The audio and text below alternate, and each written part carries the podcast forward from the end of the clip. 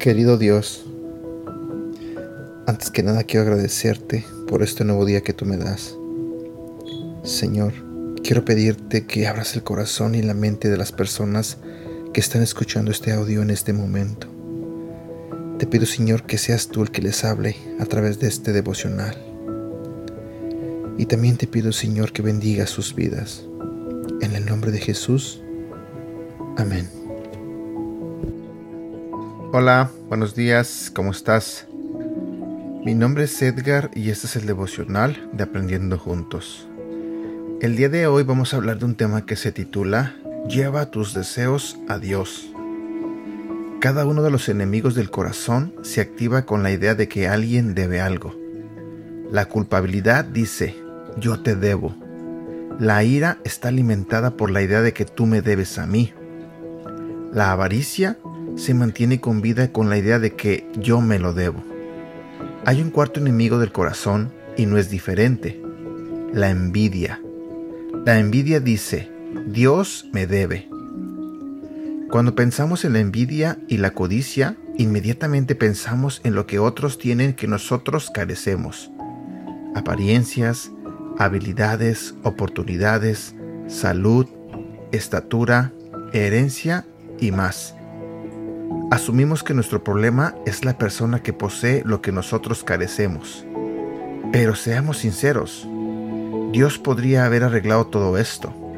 Lo que le dio a tu vecino te lo pudiera haber dado a ti también. Por eso, puedes sentir muy adentro de ti que Él te debe. La envidia puede destruir tu vida y causar estragos en tus relaciones. La buena noticia es que este monstruo así como los otros tres, tiene una vulnerabilidad. Y es algo que posiblemente no esperes. Dejar de desear lo que otros tienen y comenzar a pedir a Dios lo que Él sabe es mejor para ti.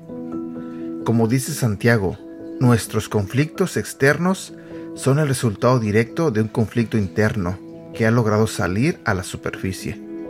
Queremos algo, pero no lo tenemos entonces nos metemos en pleitos con otros. Los deseos a los cuales se refiere Santiago en este pasaje representan deseos insaciables, deseos de cosas, dinero, reconocimiento, éxito, progreso, intimidad, sexo, diversión, amistades y compañía. Entonces, ¿qué hacemos con deseos y apetitos que nunca serán completamente y finalmente satisfechos? Santiago dice que debemos llevarlos al que los creó. En otras palabras, Santiago nos da permiso de derramar el corazón en una conversación no filtrada con nuestro Creador.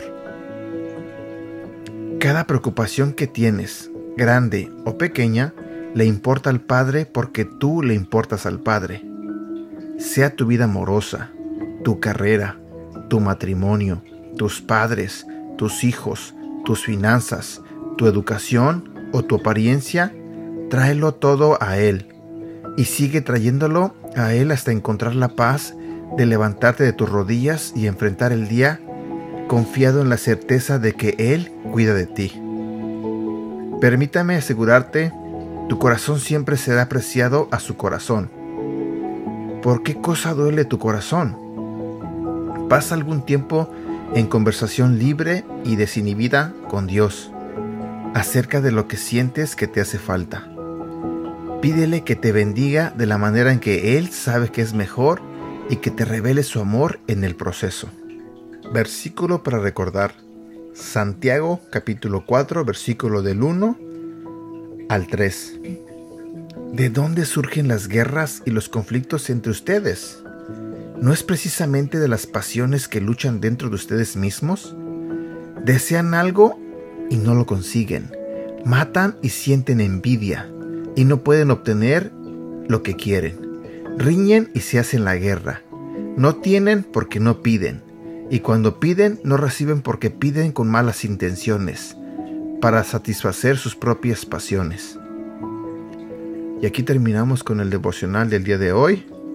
Espero que te haya gustado, espero que Dios te haya hablado en esta mañana y no olvides compartirlo. Que tengas un bonito día y que Dios te bendiga.